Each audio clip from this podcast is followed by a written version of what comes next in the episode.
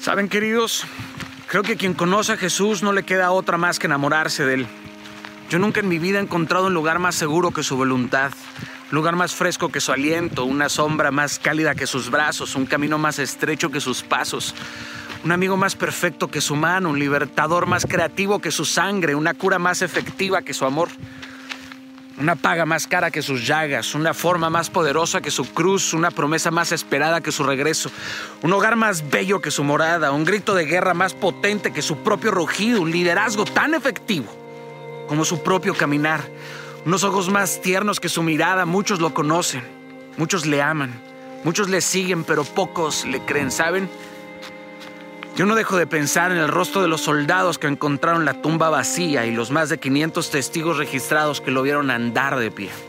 Imaginar ese momento, la sensación de impacto y el alto voltaje emocional que recorrió de sus pies a la cabeza, el golpe a la mente ante lo que jamás creíste contemplar o creíste posible, la negación inmediata de lo sobrenatural ante tus ojos, el rompimiento de un paradigma, el desvanecimiento de tu opinión y el falso sustento de una creencia absurda y por primera vez y única vez. Observar a la muerte ser vencida, revisar tu reloj mental y mirar partirse el tiempo justo en dos. Un antes y un después.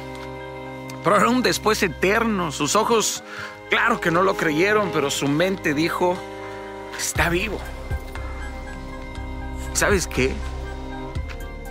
Hoy Cristo sigue vivo.